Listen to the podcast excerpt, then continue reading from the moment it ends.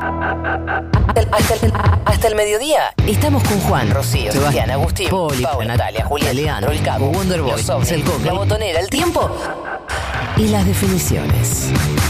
Crónica Enunciada. Una pyme informativa. Somos una banda.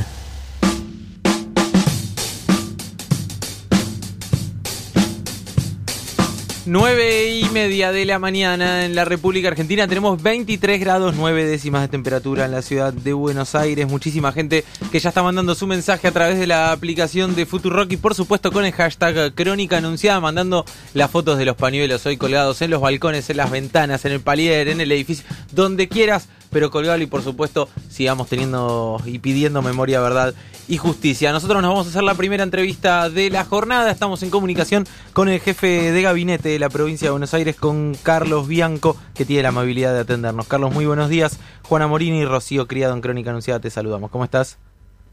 Carlos, ¿estás por acá? Nos cortó. Nos cortó. Estoy harto de que Carlos Bianco nos corte el teléfono. Ya sucedió. Nah. Pero bueno, no ¿Por qué importa. Esperen que vuelva a llamar, ¿eh? Es un ángel, López. sí, Nu. sí, muy gracioso. Eh, López Nu. Eh. Eh, mientras esperamos a Carly Bianco, ¿querés eh, leer algunos mensajitos? Sí, bueno, acá eh, nos escribe Eri de Villa María, provincia de Córdoba. Dice, buen día, amigues, qué raro se siente no marchar hoy. Desde casa acompañamos con el pañuelo colgado del balcón. Gracias por estar en estos momentos. También nos escribe Ailiu justamente sobre lo que decíamos de Martín Guzmán. Dice, Guzmán es mi profe de moneda, crédito y bancos, estudio economía y habla así porque le quedó de ser profe. Bueno, Claro. sí, Ah. es súper didáctico, Re Martín. profe. Se, se le va la mano de la Eh, docencia entonces. Sí, y, sí, sí, y- pero vieron cómo da detalles de todo, como para que todos entendamos. eh, sabe, sabe muy bien expresar eso. Eh, también eh, Vicky Piki sobre el informe dice: Se me puso la piel de gallina, quiero gritar en el balcón. Y gritar. A donde vayan los iremos a buscar. Si sí, estás de dale. cuarentena. Nene, está, creo que Sí. ahora sí está Carlos Bianco, después de habernos Muy cortado. eh, realmente te- la, la amabilidad que tenés. No, mentira. Eh, Carlos, muy buenos días. Juana Moní y Rocío Criado, te saludamos. ¿Cómo estás? ¿Qué tal? Buen día. ¿Cómo estás? Ahora sí, ¿todo bien por ahí? Bien, bien, bien. Bien, eh, es una formalidad decir todo bien, yo lo sé, eh, pero Sí, agra- sí, sí. agradezco que responda simplemente con bien y ya. Pues mucha gente le pregunta y te dice, ¿y cómo voy a estar? Bueno, no sé, son formas de, de arrancar una conversación.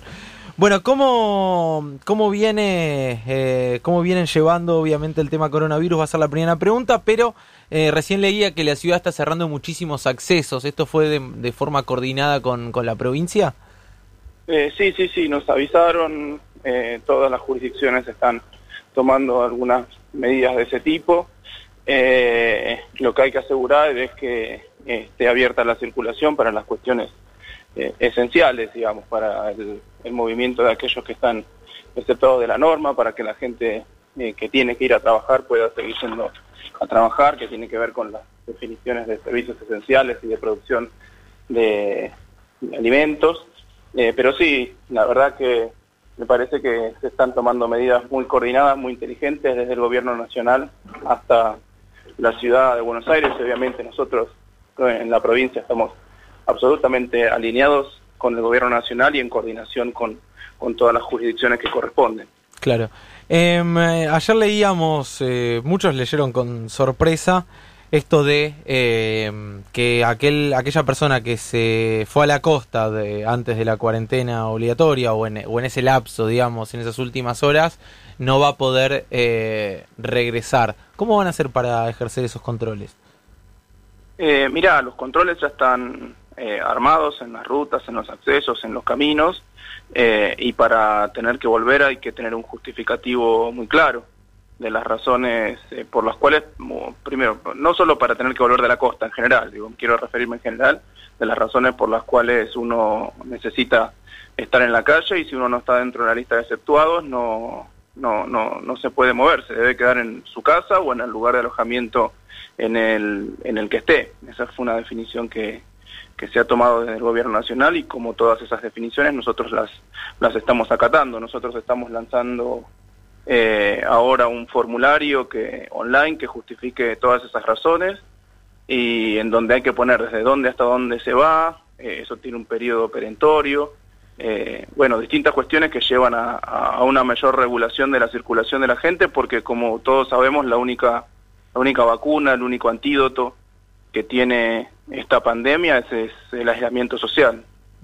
Claro. Y eso es algo, hay, es algo que hay que cumplir. Eh, me parece que hubo gente como absolutamente irresponsable que se tomó esto como una chanza, como una broma, como unas vacaciones o como lo que sea. No solo la gente que fue a la costa, muchísima gente que se fue al exterior en, en los días en donde ya se sabía en el mundo que esto era una pandemia, en donde ya habían eh, habido los primeros casos en Argentina, me parece un símbolo de, de irresponsabilidad extrema. A mí me está escribiendo gente diciendo, no, mi hijo se fue el 14 de marzo a Brasil. Bueno, eh, me parece me parece un acto irresponsable socialmente. Digo, no, eh, no, sé, no tengo ninguna respuesta para dar yo a esa situación porque además yo no, no estoy a cargo del operativo de repatriación. Así que bueno, eh, cada uno se tiene que hacer cargo de sus actos y sus responsabilidades. Claro.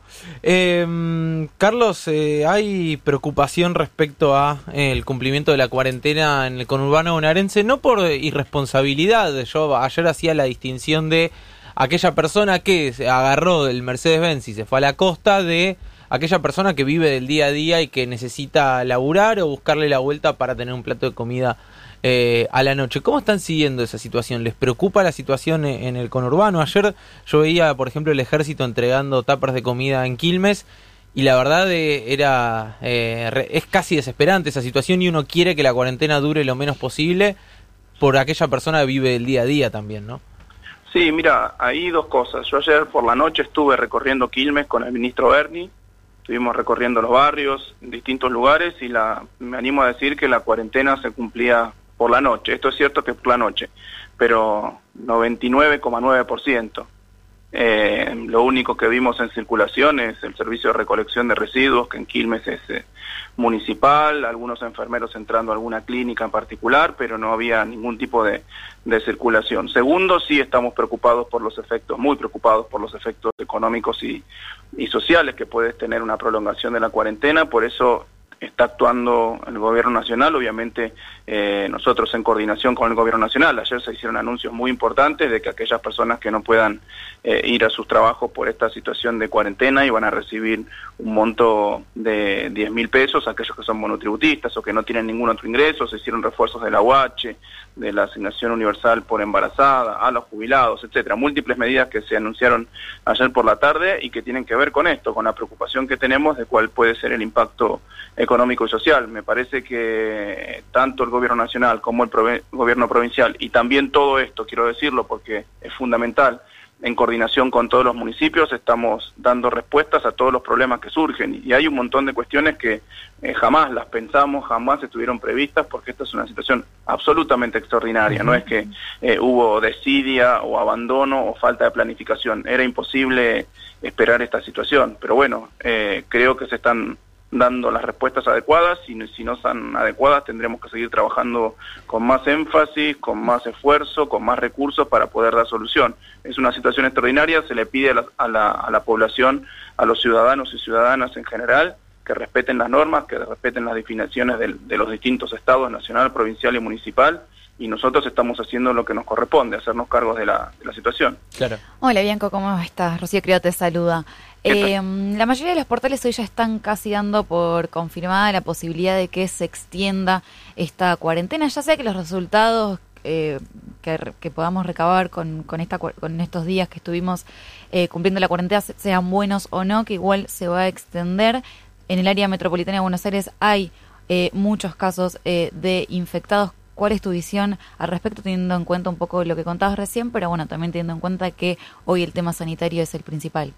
Sí, mira, esa es una definición que tendrán que tomar el gobierno nacional en consulta con los epidemiólogos que tienen, eh, con quienes eh, están trabajando, que por suerte son los mejores de la Argentina y quienes tienen el conocimiento más eh, científico y más fino respecto de esta cuestión y de cómo llevarla adelante. Nosotros estamos preparados, eh, en todo caso, para, para, para acoplarnos a las medidas que, que tome el gobierno nacional, eh, como te decía antes, poniendo a disposición de la población todo el aparato del Estado provincial.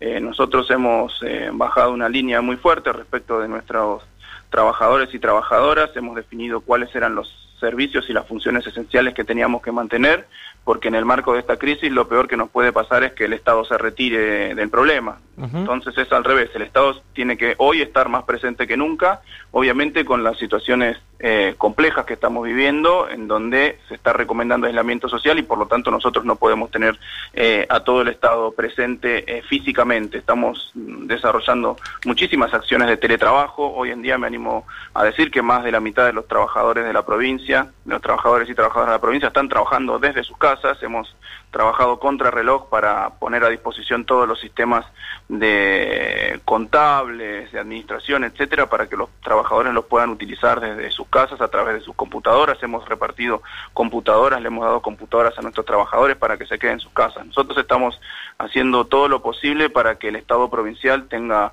la mayor presencia eh, factible y que ningún servicio esencial eh, quede, quede relegado por esta crisis y por el contrario para multiplicar nuestra presencia física y, virtual, digamos, eh, en, este, en, este, en este marco. Pero si es una posibilidad verdadera y concreta, digamos, la extensión de, de, la cuarentena, por lo menos lo que infiero es que están preparados si el gobierno decide extenderlo. Sí, sí, sí, absolutamente. Bien, ¿y respecto a las clases? Mira, las clases está avanzando con un programa de continuidad pedagógica que tiene dos partes. Por un lado, se han abierto eh, cuatro millones y medio de aulas virtuales, eh, cuatro millones y medio de aulas virtuales para que los niños y las niñas, los, alumnos y las alumnas puedan continuar su, su aprendizaje a través de, de, redes, digo, del celular, de la computadora, etcétera, y para el caso de aquellos que no tienen ese acceso, que no tienen acceso a redes, que no tienen celular o que no tienen computadoras, se están imprimiendo, eh, creo que fueron más de 600.000 cuadernillos y se están entregando eh, físicamente en cada una de las casas. Pero se, va extender, se va a extender la, la, suspensión de clases. Y en caso que el gobierno nacional lo, lo decida, tendremos que seguir con este método pero lo ideal es que los alumnos y las alumnas no pierdan el año, ni mucho menos, y que el impacto sea el menor posible sobre su proceso de aprendizaje. Claro. Eh, Carlos, las últimas para ir cerrando y te agradecemos por el tiempo. Eh, ¿Cuántas detenciones se dieron en la provincia de Buenos Aires? Porque nosotros tenemos el número, digamos, eh, otorgado por el Ministerio de Seguridad de, la Nación. Te quería consultar puntualmente en la provincia cuántos de los casos que vimos se dieron. No, mira, no, tengo ahora el número de cuántos hicimos. Lo que sé es que eh, en aquellos casos en donde eh, las personas estaban circulando sin ninguna justificación, las fuerzas de seguridad de la provincia actuaron en consonancia con la norma.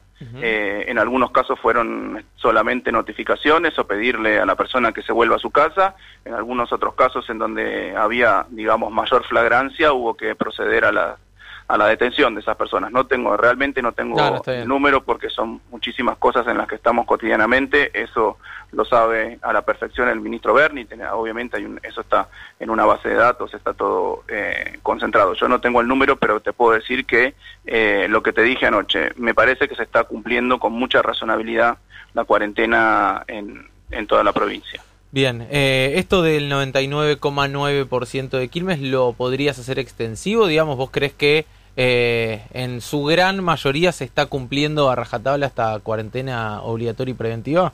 Eh, sí, sí, mm, en general, digamos, en general sí. Eh, puede haber algunas situaciones particulares, pero que en muchos casos tienen que ver con cuestiones de hábitat. Tengamos en cuenta que cuando uno le dice a la gente quédese en su casa, lo primero que, la primera definición que que hay que ver es si la gente tiene casa. Claro. Y la segunda, porque recién me crucé acá por la, plaza, yo estoy en La Plata, por la plaza enfrente de la gobernación, vine caminando desde la residencia y había tres o cuatro personas que no tienen casa que estaban en un banco de la plaza. Pero bueno, ¿qué le va a hacer a uno? ¿Lo va a meter preso? No, lo puede meter preso. Estaban en un banco de la plaza sentados, digamos.